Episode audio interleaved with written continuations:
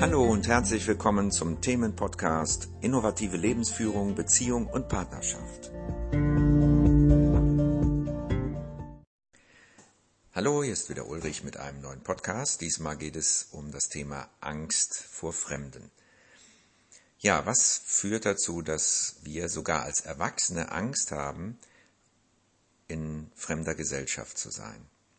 Also mit fremden Menschen, also die uns nicht bekannt sind, zu sprechen, sie anzusprechen und äh, sich zu ihnen zu gesellen.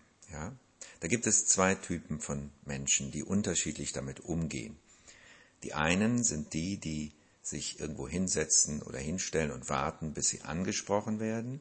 Und die anderen gehen eher offensiv vor und, ähm, ja, und sprengen sozusagen oft eine Gruppe, indem sie äh, das Thema an sich reißen und damit auch über alles hinweggehen, was heißt auch, damit über alles, was da gerade ist, hinweggehen und entsprechend äh, ihre Angst dadurch kompensieren.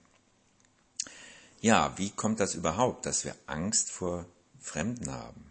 Ja, ich meine, vielleicht ist dir das irgendwie bekannt und du kannst dich vielleicht noch erinnern, als du klein warst, dass man dir gesagt hat, dass du eben nicht mit Fremden mitgehen sollst oder nichts von Fremden annehmen sollst und so.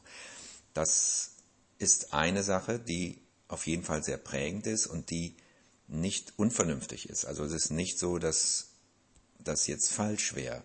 Aber was man als Kind lernt, das wird in der Regel nachher als Erwachsener weitergeführt, wenn man das nicht sozusagen updatet. Ne?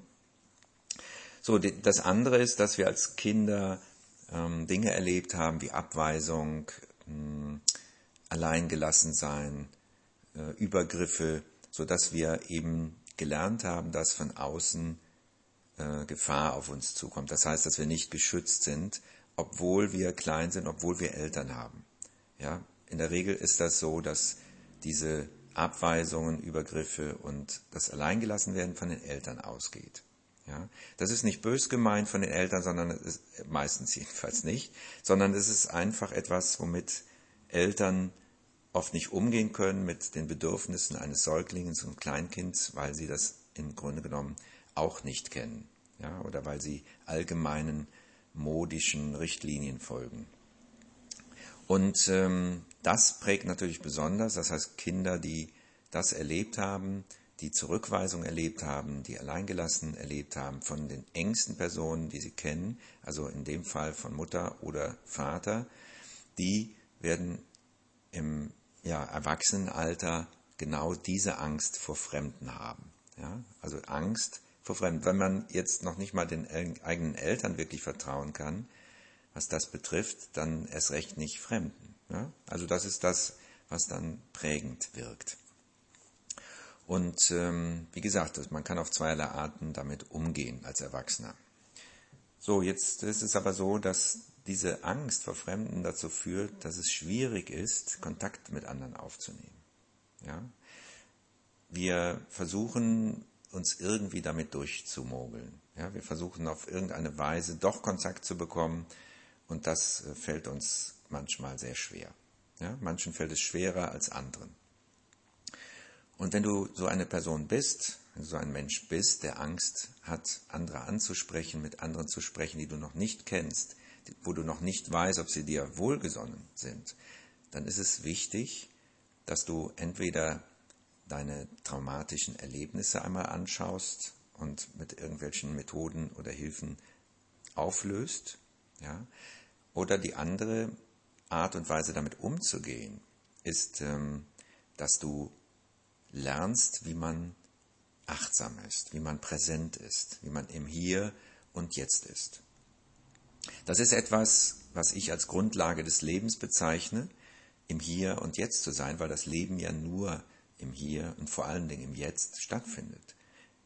Zeit ist ja relativ. Vielleicht hast du das schon mal äh, bemerkt, dass die Zeit anscheinend immer schneller vergeht, aber nicht für jeden. Für, für viele Menschen vergeht sie scheinbar schneller. Und das hat seine Gründe, die möchte ich jetzt hier gar nicht mal, äh, das wäre jetzt zu viel.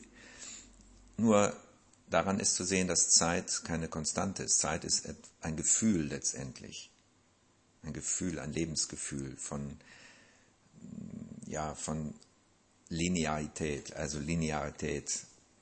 Unser Verstand denkt linear, also da geht immer eins nach dem anderen, da kommt eins nach dem anderen und wir nehmen nicht die Dinge gleichzeitig wahr. Und das gibt uns ein Gefühl von Zeit. Aber wenn du jetzt zum Beispiel in eine achtsame Wahrnehmung gehst, in einen präsenten Zustand, du nur im Hier und Jetzt bist und nicht den Gedanken folgst zum Beispiel, dann hast du kein Zeitgefühl mehr. Dann kommt dir eine Stunde vor wie zehn Minuten oder umgekehrt. Also das ist dann plötzlich nicht mehr da, das Zeitgefühl. Das wird im Nachhinein dann interpretiert, weil ohne diese linearen Gedanken, die, wo einer auf den anderen folgt, gibt es auch keine Zeit. Warum sage ich das? Äh, diese, diese Zeit sorgt dafür, dass wir glauben, dass bestimmte Dinge hintereinander geschehen. Das sieht ja so aus. Ne? In Wirklichkeit, das behaupte ich jetzt einfach mal so, geschieht alles gleichzeitig. Ja, wir können das mit dem Verstand nicht begreifen, aber wir nehmen ja auch unheimlich viele Informationen gleichzeitig wahr, die wir überhaupt nicht präsent haben, die wir nicht wirklich bewusst wahrnehmen. Also unser Gehirn nimmt das wahr, aber wir nehmen es nicht bewusst wahr. Wir nehmen nur wenig bewusst wahr. Man sagt so ein bis vielleicht zwei Prozent von dem, was passiert, nehmen wir wahr. Und 99 Prozent kriegen wir nicht mit. Aber das war nur ein kleiner Ausflug. Es geht hier um Achtsamkeit und Präsenz. Wenn wir zu einer Gruppe von Menschen kommen und spüren, dass da eine Scheu, ich nenne es mal Scheu, ja, wir spüren das ja nicht immer als körperliches Zittern und Angstgefühl, sondern man könnte sagen, wir halten uns zurück. Ne? Es gibt auch Menschen, die sagen, ich bin halt schüchtern. Ne? Das ist dasselbe. Und wenn wir dann an einer Gruppe von Menschen wenn wir dann in eine Gruppe von Menschen kommen oder in die Nähe und wollen eigentlich gerne Kontakt, dann ist es wichtig, dass wir uns in diese Präsenz begeben. Das heißt, dass du durch die Nase zum Beispiel atmest und spürst, wie die Luft ein- und ausströmt. Dass du spürst, wie die Atmung in die Lungen geht und wieder rausgeht. Dass du das beobachtest. Dass du dann im Anschluss oder währenddessen wahrnimmst, dass sowas wie Ruhe vielleicht in deinem Körper zu spüren ist. Vielleicht ist auch Ruhe im Außen zu spüren. Ja, das ist eine Ruhe, die nichts mit Geräuschen zu tun hat. Es ist eine Ruhe, die immer da ist. Sie ist außen, sie ist innen, sie ist überall und jederzeit verfügbar. Und diese Ruhe, wenn du die wahrnimmst, dann ist das ein Zustand, ein Zustand von Präsenz weil du nicht mehr von Gedanken abgelenkt bist. Da kommen vielleicht noch die ein oder anderen Gedanken, aber sie sind nicht mehr vereinnahmend. So, wenn du jetzt in diesem Zustand der momentanen Wahrnehmung bist, dann kannst du keine Angst haben. Ja, Gefühle wie Angst können dann nicht auftreten. Das ist genauso, wenn du in einer extremen Gefahrensituation bist. In der Situation hast du keine Angst, weil du keine Gedanken hast in dem Moment. Der Körper schaltet alles ab, damit er reagieren kann.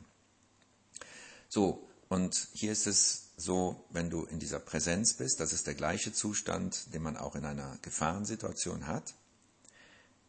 Nur bewusster halt, sage ich mal. Ja, das ist bewusster als in einer Gefahrensituation. Und in diesem präsenten Zustand kannst du dann auf Menschen zugehen und sie ansprechen. Ja? Und das ohne Angst. Und wenn du das einmal gemacht hast und gemerkt hast, und das merken wir ja immer, dass nichts davon ausgeht von dem anderen, keine Gefahr davon ausgeht, sonst würden wir gar nicht hingehen wollen. Das wäre dann etwas, wo wir dann schon uns verziehen würden. Na, dann macht unser Nervensystem die Erfahrung von Sicherheit. Ja, wir gehen über diese Grenze mit Achtsamkeit, mit Präsenz und erleben den, die Situation als sichere Situation. Und das gibt sozusagen ein Update für unser Nervensystem, ein Update für das, was wir als Kind erlebt haben und kann dich nach und nach, wenn du das immer wieder tust, aus dieser Angst befreien. Ja, ja denn äh, Angst an sich ist in der Regel immer gemacht, ist immer vom Verstand gemacht. Das heißt, Gedanken bewerten eine Situation als gefährlich, also man dreht seinen eigenen Film da drin und dieses Bewerten löst dann psychologische Angst aus. Wenn der Körper Angst hätte, dann wird er sofort reagieren und auf Flucht oder Angriff sich einstellen. Oder eben im Notfall auf sich totstellen. Ne? Dann tut man so, als wäre man nicht da. Aber das ist dann in wirklichen Gefahrensituationen so. Ja? Nur da wir als Kind sowas erlebt haben, mit Gefahr, eben Kontakt mit Gefahr verbinden, ist eben diese Angst oft da, wenn wir mit Menschen in Kontakt gehen wollen. Und die kann man auf diese Weise zum Beispiel überwinden. Und wenn wir dann den anderen ansprechen und bekommen, bekommen eine positive Reaktion, dann wird genau diese Angst zur Sicherheit. Ja, dann bekommen wir ein neues Update. Gut, das zum Thema Angst vor Fremden. Und ich kann dir nur dazu raten, das mal auszuprobieren. Und ich wünsche dir viel Erfolg dabei.